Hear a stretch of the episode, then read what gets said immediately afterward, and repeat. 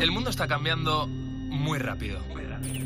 Lo que hoy era una novedad, mañana se habrá quedado en algo antiguo. Ese frenético ritmo que muchas veces nos hace preguntarnos ¿y qué será lo siguiente?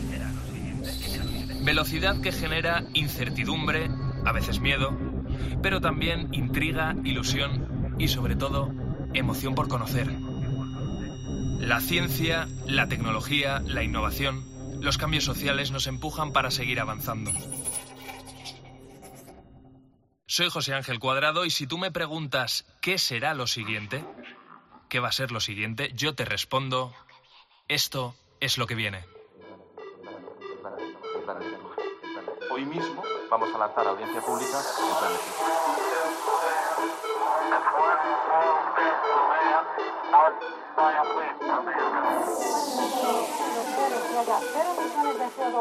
en 2050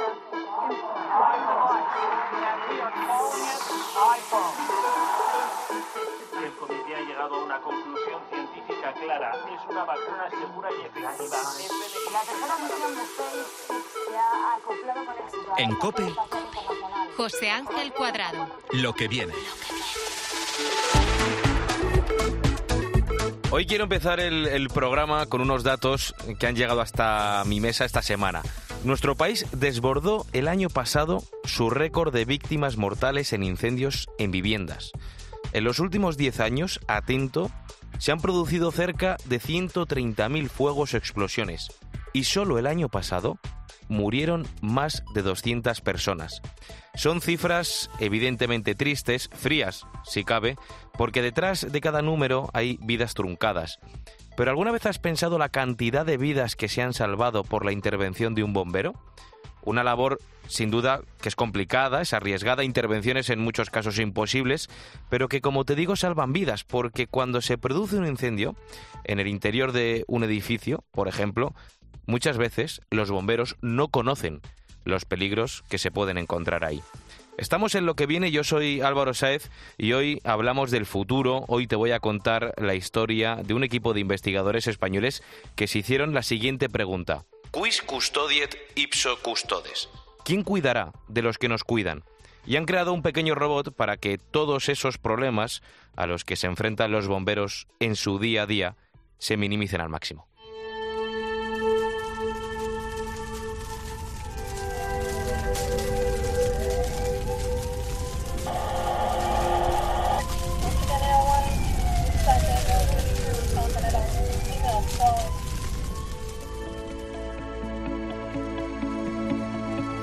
Podríamos estar horas y horas hablando de esos problemas a los que se enfrentan los bomberos, que, que si no tienen los planos del edificio, por ejemplo, que si no conocen cómo ha cambiado la estructura del interior después de una explosión, por ejemplo, cuáles son las vías de acceso más seguras, que si la atmósfera que se respira es tóxica o no, y eso que aún no he entrado a hablarte de una posible predicción de la evolución del incendio. Algo fundamental para poder extinguirlo. Pues que sepas que todo eso y más es posible gracias a un pequeño robot con ruedas, como una especie de cochecito, diseñado entre otros por Cristina Rodríguez Sánchez y Noelia Fernández. Cristina, Noelia, bienvenidas a lo que viene. Muchas gracias. Oye, si, si echamos un vistazo a las tendencias de, de innovación, eh, aquí lo hemos contado mucho, casi toda la robótica se dirige a, a, hacer de nuestra vida pues un poco más cómoda, ¿no? Los robots que vemos son robots camareros, robots que son asistentes personales, los hay hasta que hacen compañía a personas que viven solas, pero robots que se encarguen de la seguridad hay bastantes pocos. Eh, ¿Quién tiene la idea de ponerse manos a la obra con este experimento y por qué?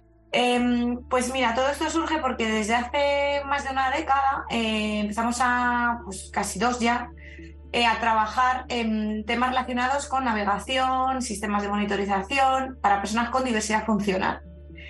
Entonces empezamos a tener contacto con eh, la jefatura de bomberos de Alcorcón y empezamos a ver cómo podemos trasladar eso a ellos, porque en muchas ocasiones pues se sienten eh, no tienen opciones de, de, visibilidad, de saber lo que está ocurriendo.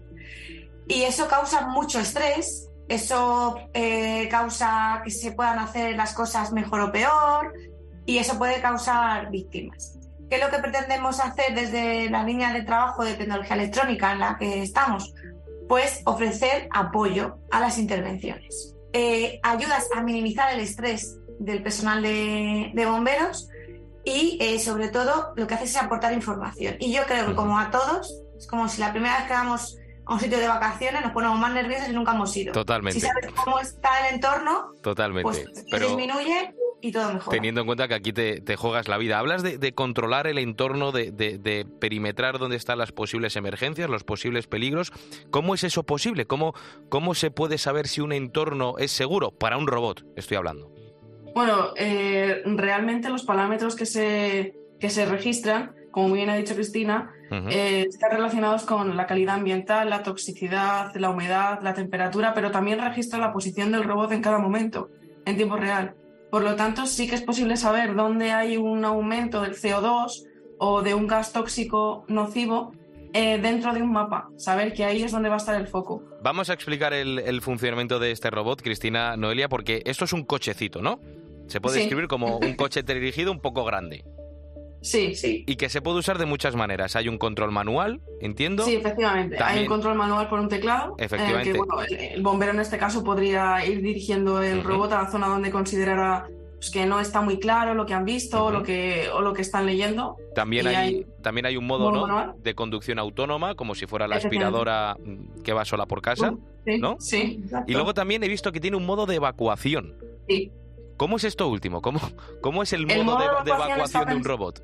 Está pensado en el momento en el que ya tiene un mapa de, eh, del entorno, eh, le puedes decir a qué objetivo tiene que dirigirse. Esto funciona tanto en el robot físico como en la simulación, que es otro de los pilares fundamentales de este proyecto. El objetivo puede ser una salida o una víctima. Entonces el robot, teniendo ya todos los parámetros eh, monitorizados, sabe cuál es el recorrido más seguro y la trayectoria más rápida para ese objetivo. Yo entiendo, Cristina, Noelia, que, que vosotros eh, de fuegos antes de desarrollar todo esto no tendréis mucha idea, ¿no? Ninguna. No, nada. Por eso yo- nada, nada, por nada, eso- nada, a mí me da mucho miedo. Por eso yo creo que aquí eh, ha sido fundamental la intervención de los bomberos que han colaborado con vosotros para ir perfilando este robot bombero. Y uno de esos ha sido Antonio Novillo, bombero en la ciudad de Alcorcón, aquí en Madrid. Antonio, bienvenido a lo que viene. Hola, ¿qué tal?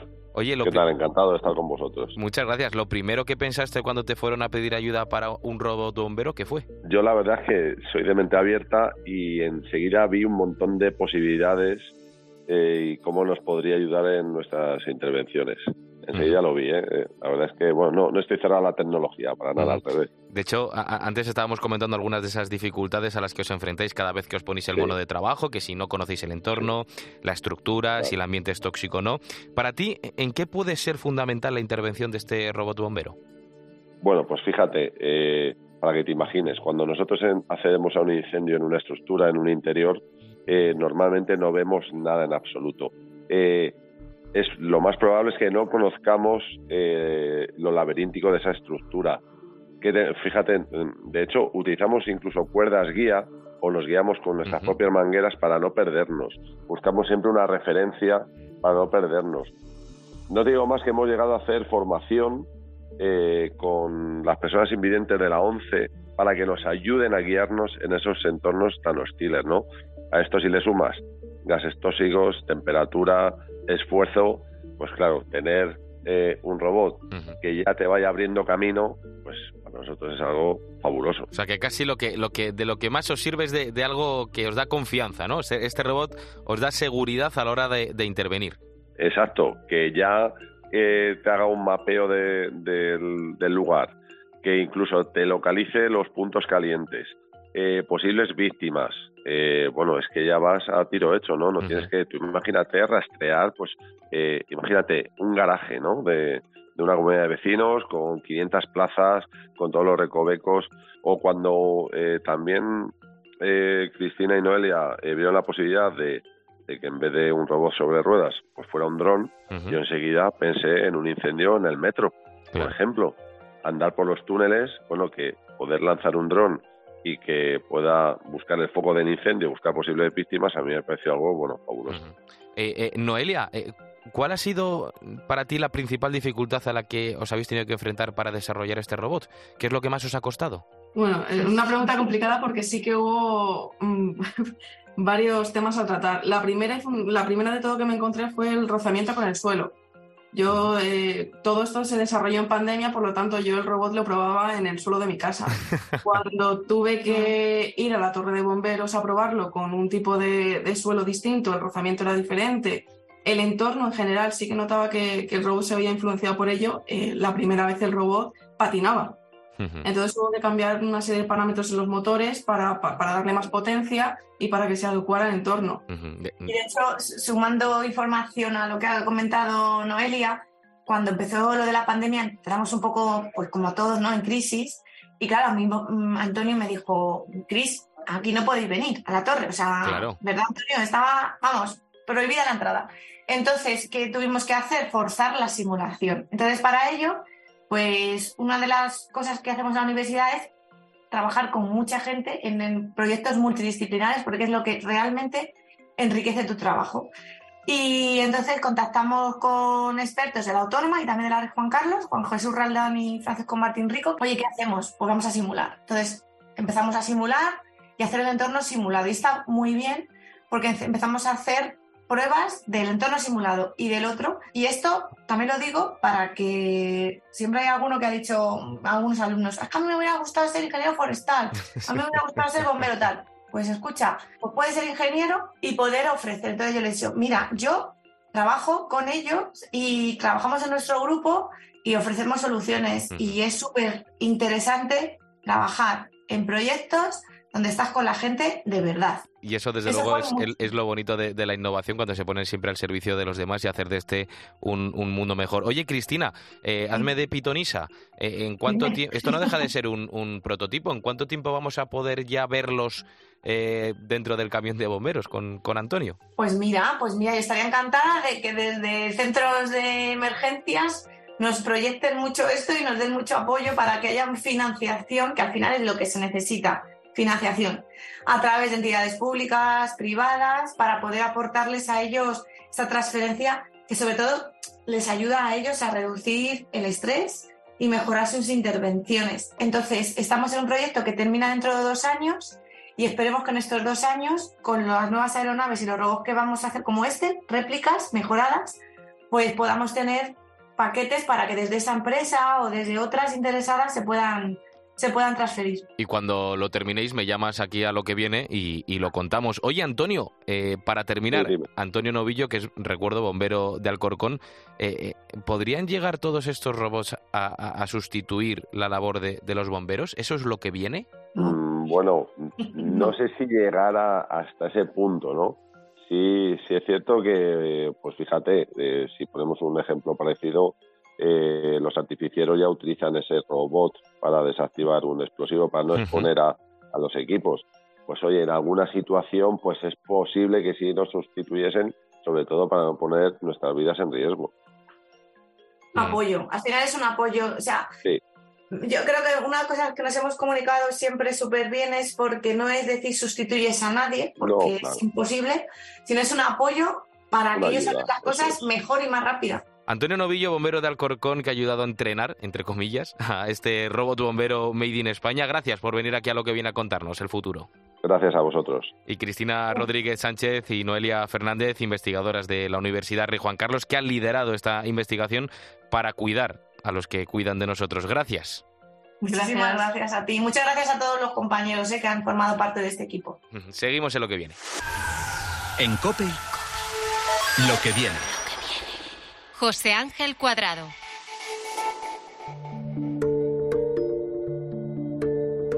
Probablemente el sueño de todo gran investigador científico sea descubrir algo que cambie el mundo, que haga yo que sé, que se puedan curar enfermedades que antes parecían imposibles. Hoy, en lo que viene, te voy a hablar de uno de esos avances tecnológicos de los que pronto, muy pronto, vas a escuchar mucho. Su nombre es un poco complicado, CRISPR, C-R-I-S-P-R. Son las siglas en inglés de atento repeticiones palindrómicas cortas, agrupadas, irregularmente interespaciadas. Parece complicado y en verdad lo es, pero esto es lo que viene y ya sabes que aquí te explicamos las cosas de la manera más sencilla posible. Básicamente, el CRISPR son secuencias repetitivas presentes en el ADN de las bacterias. Y te estarás preguntando, ¿para qué se usa esto?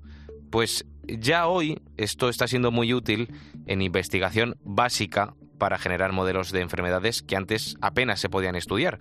También para investigar sobre nuevos fármacos, hablamos también, por ejemplo, de nuevas plantas transgénicas para modificar alimentos y hacerlos más sanos o que duren más tiempo. ¿Qué es CRISPR y cómo funciona? ¿En qué consiste la adición de genes? ¿Están los tratamientos para enfermedades genéticas basados en CRISPR a la vuelta de la esquina? ¿Cómo pueden usarse esta tecnología para mejorar, por ejemplo, la agricultura mediante la edición genética de plantas y animales? ¿Podría CRISPR ayudar a erradicar enfermedades patógenas como es la malaria? Bueno, son muchas las posibilidades que ofrece esta tecnología y que te voy a contar ya con uno de los que más sabe en España sobre esto. Ya está con nosotros Jesús Pla, catedrático de microbiología de la Universidad Complutense de Madrid. Jesús, bienvenido a lo que viene. Eh, muchas gracias, Álvaro. Oye, ¿en qué consiste esa edición genética que nos permite realizar la tecnología CRISPR? ¿Cómo es? Bueno, digamos que los, mamíferos tenemos un sistema inmune que nos defiende de agentes infecciosos. Bueno, pues las bacterias y las arqueas eh, tienen unos... Las arqueas son, eh, son, unas bacterias un poco especiales, ¿no? Eh, realmente, filogenéticamente se clasifican en otro grupo, pero si a, riesgo de no ser preciso, podríamos decir que son unas bacterias que crecen en unos ambientes de a mucha temperatura, condiciones de pH. condiciones extremas. Extremas, eso es. Bueno, pues lo que se ha descubierto es que estas bacterias tienen la capacidad de defenderse de los agentes, entre comillas, infecciosos. Bueno, ¿y de dónde viene y cuál es la importancia? Bueno, resulta que cuando esta bacteria sufre otra nueva infección, ella coge el código de barras que tenía almacenado, porque sabe que es algo malo, y utiliza una enzima, o un, grupo de enzimas, vamos a llamarlos Cas, que degrada el DNA invasor.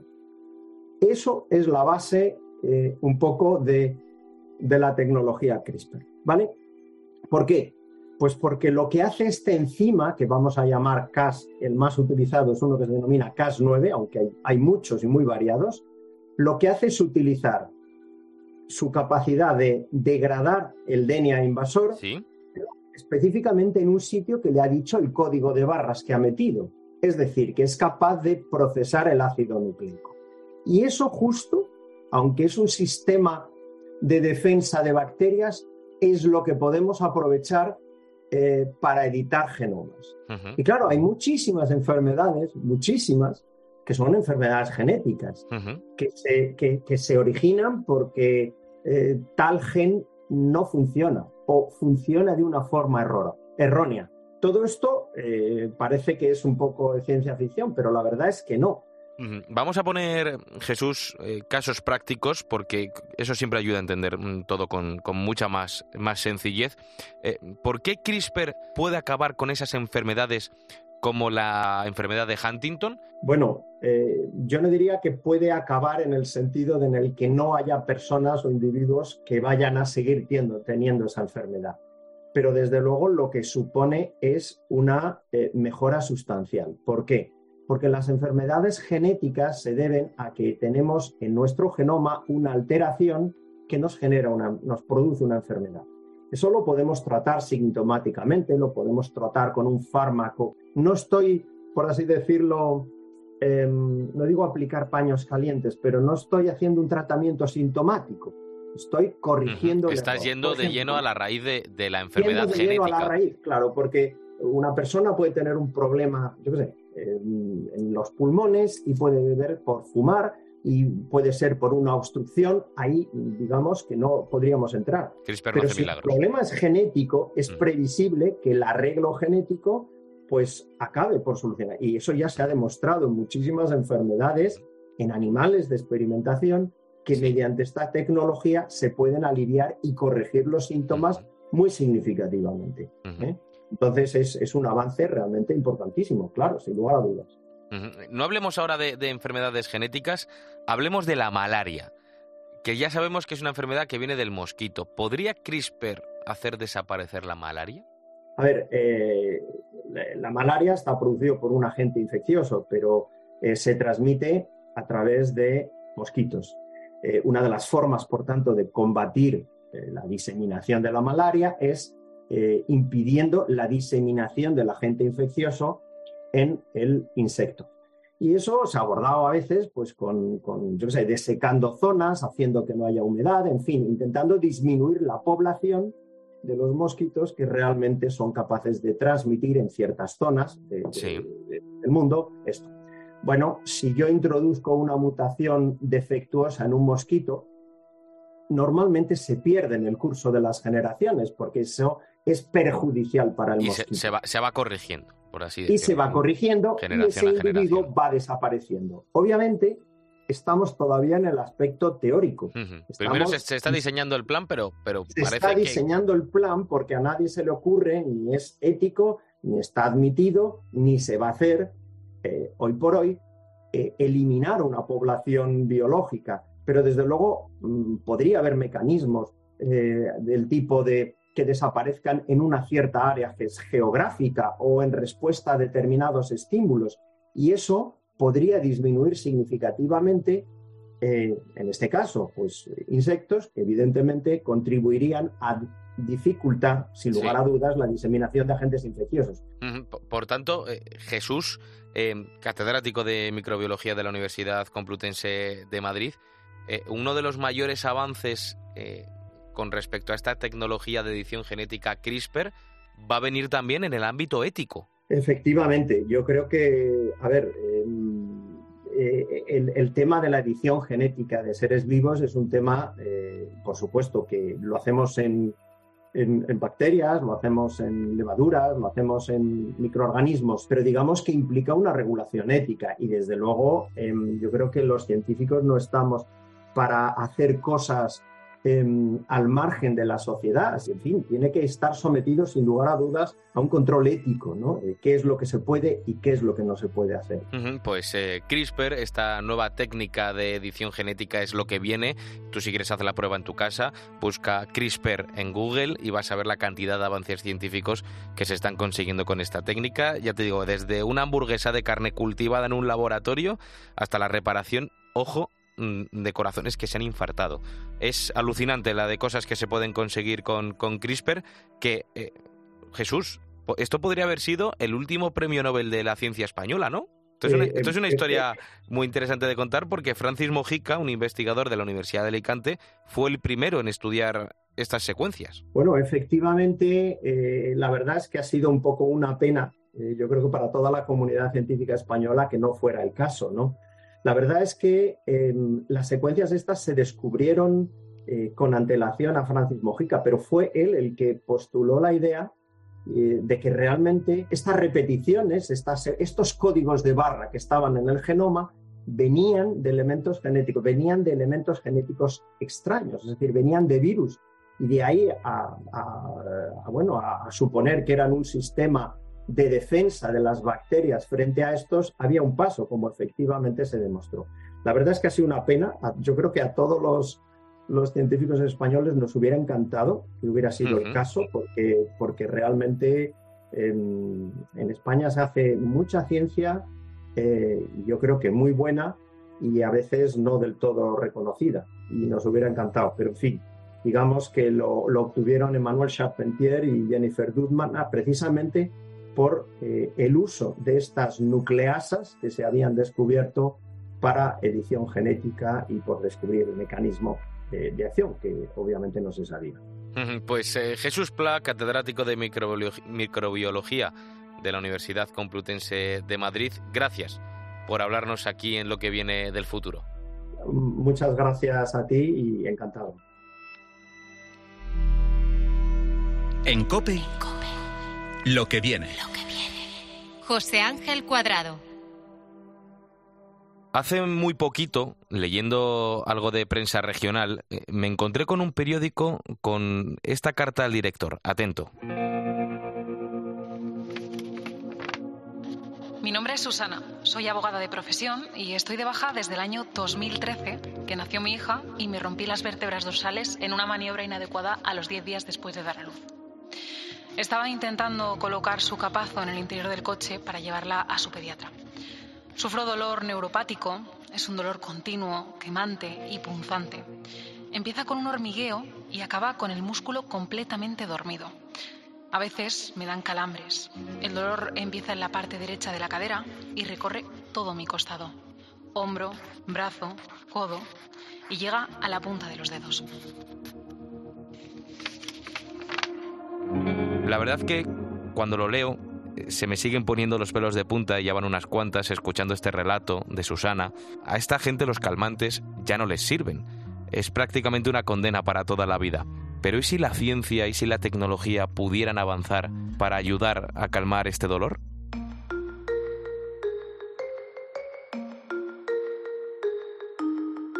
Pues parece que, que, la respuesta es que sí. De hecho, en el Hospital del Mar en Barcelona han conseguido tratar ese dolor neuropático con estimulación de la parte emocional del cerebro. La encargada de coordinar el área de neurocirugía en este hospital es la doctora Gloria Villalba. Gloria, bienvenida a lo que viene. Hola. Encantada de poder participar en vuestro programa. Oye, antes hemos descrito el caso del dolor neuropático de Susana, ese dolor prácticamente incapacitante. Eh, para que todos entendamos la magnitud de este dolor, ¿de qué estaríamos hablando? Eh, ¿Cómo es ese dolor neuropático?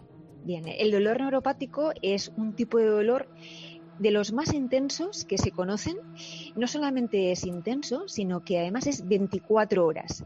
Es un dolor, los pacientes refieren como algo ardiendo, donde no vemos que hay una herida o no vemos la causa del dolor, sin embargo es muy intenso. Son pacientes que son muy incomprendidos porque físicamente los ves buena apariencia, pero sin embargo el dolor es 24 horas. Y mm, son pacientes con los que tengo especial empatía porque son los más Em, digamos, olvidados. Indefensos. Eh, indefensos, porque mm, las medicaciones que hay para el dolor neuropático son muy limitadas, y algunas de ellas con unos efectos secundarios tremendos. Al paciente al final se le piensa que, pues, que, está loco, ¿no? que exagera, y es un paciente que padece muchísimo. Y, tengo una especial empatía con, este perfil de paciente donde, donde hay de las terapias son limitadas. Mm, ahora entramos en, en materia, explicamos esa nueva cirugía, pero hablabas de, esas eh, terapias limitadas. ¿Antes o, en la mayoría de los casos cómo se trata el dolor neuropático? Bueno, el dolor neuropático se trata como la mayoría de, los dolores, ¿no? Con fármacos. El problema que hay en este tipo de dolor es que los fármacos tienen un límite, como he explicado. Entonces, a partir de aquí, ¿qué hay? Bueno, pues puede haber eh, realmente los remedios que se pueden hacer tipo infiltraciones o radiofrecuencias no dan buen resultado. Entonces, realmente hay pocas opciones y de la opción que, hay hasta ahora se conoce como estimulación, em, una estimulación cortical o estimulación medular, es decir, una estimulación del sistema nervioso pero atacando a la parte, digamos, sensitiva del dolor. Ustedes saben que el dolor tiene eh, dos componentes, el componente sensitivo, que es el de me duele aquí y me duele bastante. Que y sé dónde me duele. Exactamente. Está localizado. Exactamente. Entonces, ese tipo mm, de, ataque al dolor es el que hasta ahora se estaba ofreciendo. Y hay varias maneras. Normalmente hay dos, partes del cuerpo donde atacamos. Una es la médula o el córtex cerebral. Eso se llama, es una técnica de neuromodulación donde colocamos eh, un estimulador. Eso hasta ahora se hace en algunos centros y ya era bastante novedoso. Pero, ¿qué ocurre? Que a veces mm, esta técnica pues no, o no es útil o bien no puede mm, servir para todo tipo de de, dolor, ¿no? Depende de la parte del cuerpo donde, donde te duela. Y nos quedábamos con que en estos pacientes quedaban totalmente desahuciados porque ya no había, después de esto realmente ya no había nada más. No, queda nada. exactamente. Entonces, lo que hemos aportado de nuevo es que hemos pensado, bueno, ¿y por qué no ir a la parte emocional del dolor, es decir, a la parte en la que yo interpreto que me duele mucho y que no puedo estar así. Y, eso es lo que hemos hecho, ir a una parte del cerebro que se llama el cíngulo ah, anterior dorsal. Que eso está para que la gente lo intente localizar mirándose a un espejo. ¿Qué parte del pues cerebro es, Sí, es una parte que es muy profunda en el cerebro, como yendo a 6 centímetros en profundidad ah, desde, desde el pelo, para que no se vea muy, profundo. Y el cíngulo tiene muchas partes. Eh, entre ellas hay una parte que es la que nos ayuda a, dar una interpretación eh, del dolor o de las emociones incluso, ¿no? De, por qué una misma situación para una persona es una catástrofe y la misma situación para otra persona, pues bueno, es algo triste, pero, puede seguir viviendo, ¿no? Pues hay una parte que se dedica a esto. Entonces, lo que, lo que hemos hecho es eh, colocar eh, un electrodo, de hecho dos electrodos, uno en la parte izquierda y otro en la parte derecha, en esta zona del fímulo, eh, de tal manera que el paciente, aunque tiene dolor, lo interpreta como mm, menos dolor que antes o como que no le tiene por qué afectar, eh, como más indiferencia al dolor. Es algo realmente asombroso. Sí, sí, dormimos prácticamente esa parte del cerebro que es sensitiva al dolor. ¿Esto significa que el dolor está en nuestra cabeza? Es decir, cuando tenemos dolor neuropático, ¿ese dolor únicamente está en nuestra cabeza? Claro, e, el dolor. ¿Es una interpretación, por ejemplo, nuestra? Eh, sí, no, tiene, tiene una parte que es sensitiva y esa parte es real. De hecho, hay estudios con resonancia funcional que demuestran cuando nos duele, cuando un paciente con dolor neuropático mm, se queja de dolor, se activan zonas muy concretas de la parte que, le duele, es decir, eso es real. Pero hay otro componente que no se sabe bien bien en cada persona, el porcentaje, ¿no? el peso que tiene en su dolor, que es el componente emocional, el que le da una interpretación de ese dolor que tiene. Y eso significa que por qué un paciente y otro con, una intensidad de dolor de entre el 1 y el 10 de un 10, uno puede hacer una vida normal y el otro no, si ambos tienen un 10. Un 10 de dolor. es porque uno, claro, uno lo interpreta de una manera catastrófica y el otro, pues bueno, lo relativiza. Lo que hace esta técnica es actuar en esa zona del cerebro que hace que relativice el problema de dolor que tiene este paciente. Eh, puede que muchos oyentes ahora mismo nos estén escuchando desde, desde sus casas y tengan algún dolor crónico. Eh, un dolor grande, un dolor pequeño, en un dedo, en un brazo, en todo el cuerpo, pero un dolor que saben que siempre va a estar ahí y que nunca se va a ir. Esto yo creo que también afecta a la salud mental del paciente, ¿no? Por supuesto, por supuesto. De hecho, em, todos los pacientes con dolor crónico, ya sea neuropático o de otras características, em, son mayor, o se tendrían que valorar la mayoría de las, de las ocasiones con, un psicólogo, eh, porque eh, la ansiedad que produce no solamente tener el dolor, sino que, no te entiendan eh, cómo puede afectarte este dolor a tu vida diaria. Entonces, en los pacientes donde valoramos, porque esta técnica no va para todos los pacientes, no va bien para todos los pacientes que tengan dolor crónico, sino solamente para pacientes con dolor neuropático que sea sumamente invalidante y con una afectación de la calidad de vida, ¿no? Porque si el paciente se adapta, ¿no? Es decir, no hay una ansiedad, no hay un estado de ánimo bajo, posiblemente no les ayude porque la, parte afectiva del dolor seguramente no estará tan afectada como la sensitiva, es decir, no sirve para todos los pacientes, pero es fundamental el concepto que, has mencionado, ¿no? Eh, la, parte, la parte afectiva en un paciente con dolor es fundamental tratarla. Pues eh, el desarrollo de este tipo de técnicas, Gloria, yo creo que abre un abanico impresionante de posibilidades para tratar el dolor. ¿Tú crees que un mundo sin dolor es lo que viene? Pues no, no me gustaría decir que es así. Mm, posiblemente ayudemos a muchos pacientes a mejorar. Eh, decir que no hay dolor es difícil, pero a mejorar su situación. Y la neuromodulación, que es una técnica em, quirúrgica y de, y, de, y de, tratamiento, va a abrir la posibilidad. Pero hay que ser realistas y no podemos decir que vamos a, curar a todos los pacientes de dolor. Vamos a ayudarles y estamos mejor que estábamos hace 10 años y posiblemente en los próximos años estaremos mejor que ahora pero ah, todo tiene unas limitaciones y ahí está la, ciencia ¿no? investigando. Sin ella, sin la ciencia no podríamos avanzar con nuestros pacientes. Absolutamente, y eso es lo que viene, seguir investigando para hacer de este un, mundo mejor. Gloria Villalba, coordinadora de neurocirugía del Hospital del Mar en Barcelona, gracias por estar aquí con nosotros en lo que viene. Gracias a vosotros por el interés. En COPE, lo que viene. José Ángel Cuadrado.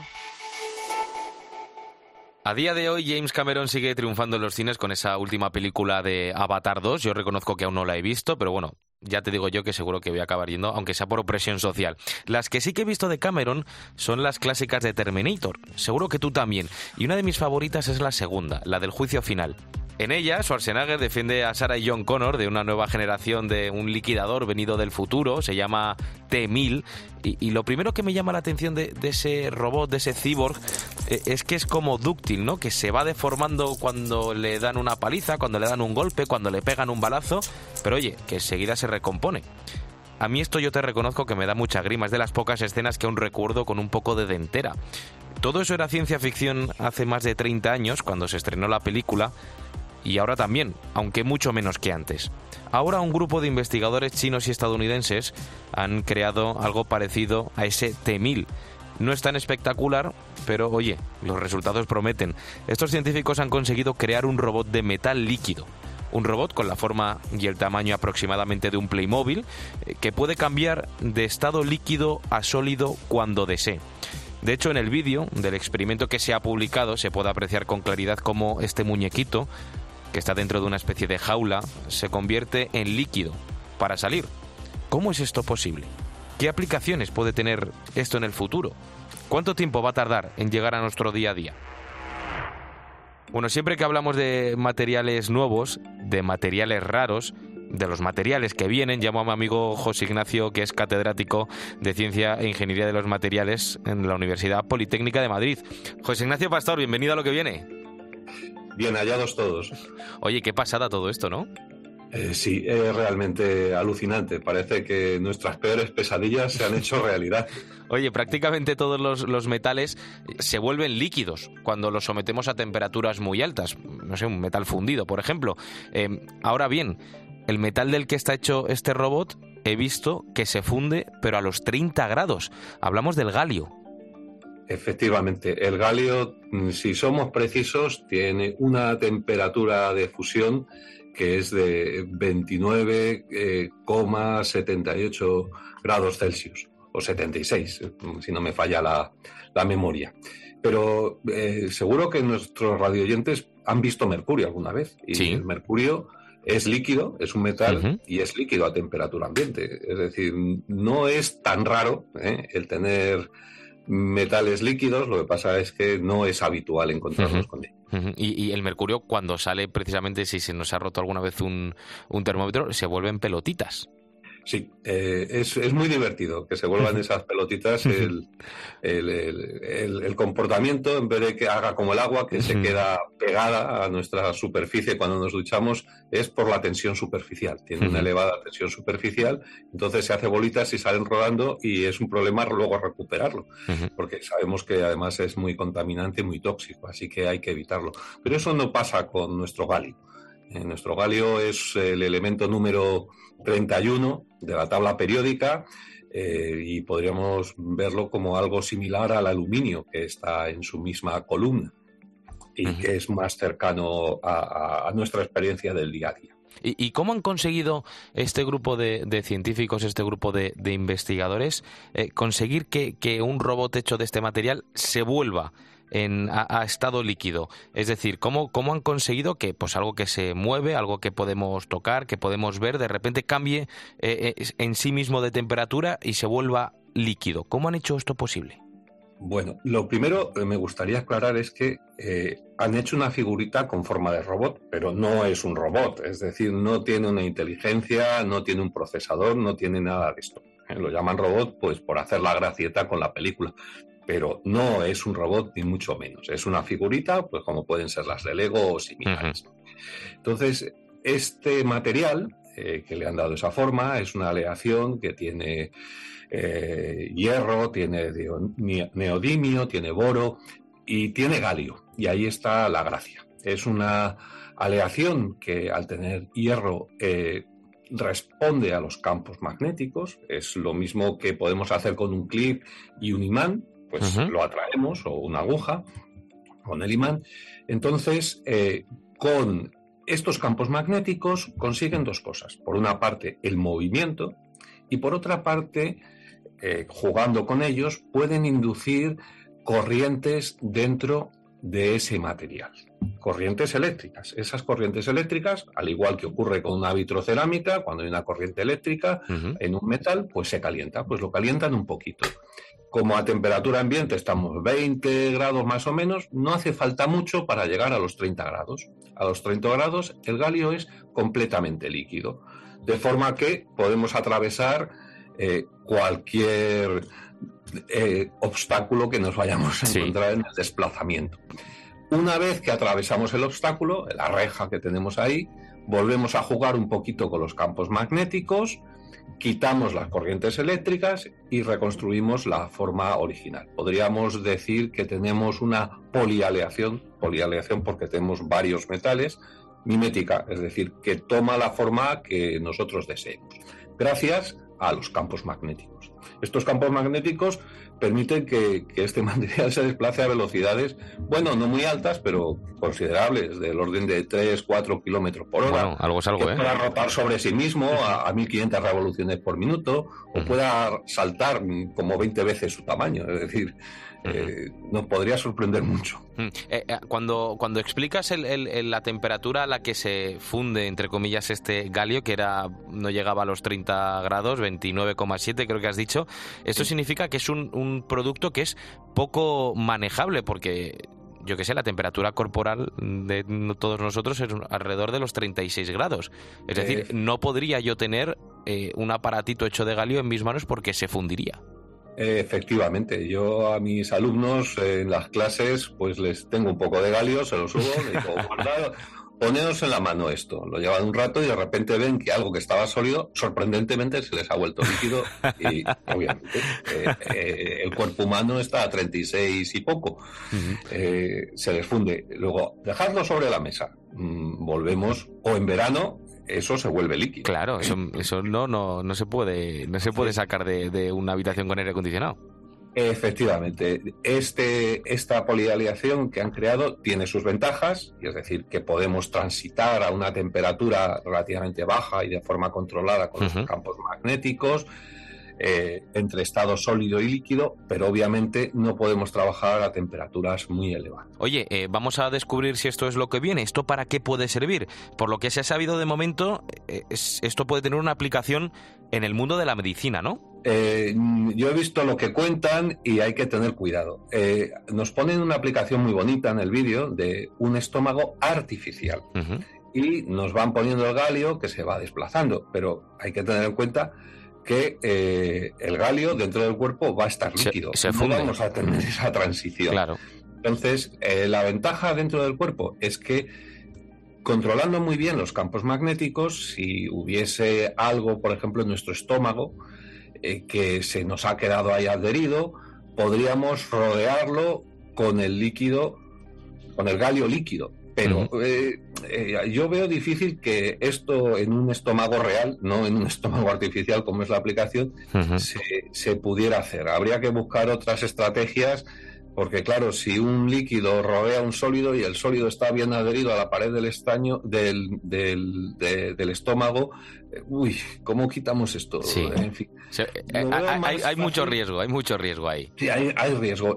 Bueno, si se nos pierde el, el galio, la, la, la, aleación dentro del cuerpo, no pasa nada, la vamos a expulsar. No, pero, pero, en fin, no eh, se trata de dar eh, soluciones. Entonces, a mí me parece muy, muy optimista esta solución que, que presentaban. Yo veo más eh, aplicaciones dentro del campo de la microelectrónica. Uh -huh. ahora tenemos circuitos muy complejos, poco accesibles, donde se podría llevar el galio en estado líquido o sólido, avanzando con el campo magnético, hacerlo fundirse entre los dos puntos que se ha perdido la conductividad, eh, la, la, línea eléctrica, y luego volver a solidificar. Bueno, pues habríamos hecho una reparación sin necesidad de extraer las tarjetas electrónicas y todo esto. O sea, veremos el galio en el mundo de la reparación de los aparatos electrónicos, por así sí, decirlo. Sí. En, en, aparatos electrónicos de alto valor y donde no podemos acceder fácilmente, fácilmente o, o, no podemos parar todo el equipo y, y, y es una parte del que se... Es, eso parece claro y, y, bueno, será factible. Uh -huh. Eh, es complejo, ¿eh? porque dentro de, de, un circuito electrónico hay corrientes y estas corrientes crean campos magnéticos y estos van a interactuar con los campos magnéticos externos. En fin, eh, queda mucho camino por recorrer. Eh, han sido, yo creo que han sido muy optimistas para vender la noticia, sí. pero luego es espectacular el vídeo. Sí, sí, to to totalmente. Oye, y aparte de la medicina y esta microelectrónica que has dicho, ¿dónde te imaginas que se pueda usar esta tecnología? Y no me digas, por favor, que es para crear cyborgs asesinos como en Terminator. No, no, hombre, eso, eso, no, porque esto ya digo, no es un robot, pero sí, bueno, quizás algunas eh, podríamos usar estos materiales eh, en algunas coberturas, en algunos protectores que eh, vayan a estar sometidos a impacto y luego con un campo magnético mm, aplicado se autorreparan. Entonces es, hacemos transitar estado líquido, volvemos a la forma que debería tener y entonces eh, una bolladura de un coche, eh, si lo pudiésemos usar esto y fuese económico, eh, no necesitaría del chapista de siempre, sino necesitaría de, nuestra pericia con el galio. que aplicase el campo magnético y se repararía mm, inmediatamente y no notaríamos absolutamente nada. es, es, algo, si queréis, cercano que podríamos utilizar. Pues, pues veremos hasta dónde llega la innovación con el galio, el material, entre otros, del que está hecho ese espectacular muñequito hecho por unos investigadores chinos y estadounidenses que es capaz de cambiar de estado sólido a eh, estado líquido. Nos lo ha contado aquí en lo que viene José Ignacio Pastor, que es catedrático de Ciencia e Ingeniería de los Materiales en la Universidad Politécnica de Madrid. José Ignacio, gracias por explicarnos el futuro aquí en lo que viene. Gracias a vosotros, un placer. En COPE lo que viene. José Ángel Cuadrado. Aquí ya te lo hemos contado muchas veces, ya lo sabes. Eh, las redes sociales juegan hoy en día un papel fundamental. Eso sí, siempre que se usen de la manera en la que se tienen que usar, de una manera adecuada. Porque ha habido muchos jóvenes que, gracias a ellas, han visto una manera más de, de comunicarse, de conectar con personas en cualquier parte del mundo. Y eso ha generado también nuevos empleos, los llamados influencers ellos publican contenido en las redes sociales y el resto de usuarios puede ver lo que suben día a día. Luipi, L-U-I-P-P-I, es uno de ellos. Muy buenas, soy internacionalmente conocido en mi pueblo como Luipi. Yo que acostumbro grabar con guiones, este vídeo es totalmente improvisado. Es un vídeo de tranquileo donde me sincero. Y si hablamos de las ventajas y desventajas de la discapacidad desde mi experiencia con limitaciones, pero sin límites. Ese es el lema que abandera Luipi y que día a día pues muestra en sus redes sociales. Luipi tiene espina bífida y por ello va en silla de ruedas. Tiene 28 años, vive en Huelva y cuando nació le detectaron una enfermedad con la que lucha a diario. Le dijeron que no se preocupara, que podría vivir con ellos sin mayores dificultades, pero todo cambió cuando cumplió 12 años. Una operación bastante fuerte, estuve un mes y medio boca abajo y, luego un poquito más porque tuve mm, problemas en, en, la misma operación. Me tuvieron que meter otra vez eh, en el quirófano. Entonces, pues después más operaciones porque lo que me pasó la primera vez que me llegó a deformar sobre todo el pie izquierdo. Mi pie izquierdo eh, eh, era totalmente un cuadro abstracto, ¿no? Le tuvieron que alargar los tendones de Aquiles y otras operaciones que no fueron nada fáciles, pero aunque tuvo que pasar por quirófano en varias ocasiones, su estado de salud tenía un pronóstico estable. Pero eso cambió hace seis años. Por aquel entonces vivía en Sevilla, trabajando en una empresa de publicidad y dedicándose a lo que siempre le había gustado. Pero una última operación le dejó muy débil. Trabajaba en una agencia de publicidad hace, hace seis años cuando, cuando me volvió a pasar y ya pues fue peor esta operación porque ya me debilitó bastante las piernas y tengo algo de, movilidad pero no la, suficiente no la suficiente movilidad ni, ni fuerza para mantener, sostenerme en pie por mí mismo. Por lo normal yo uso silla de ruedas. El 90% de mis días las paso en, en silla de ruedas. Desde hace seis años Luipi usa esa silla de ruedas y eso implica adaptarse a situaciones muy diferentes. Así fue como decidió abrirse su canal de YouTube y su cuenta de Instagram.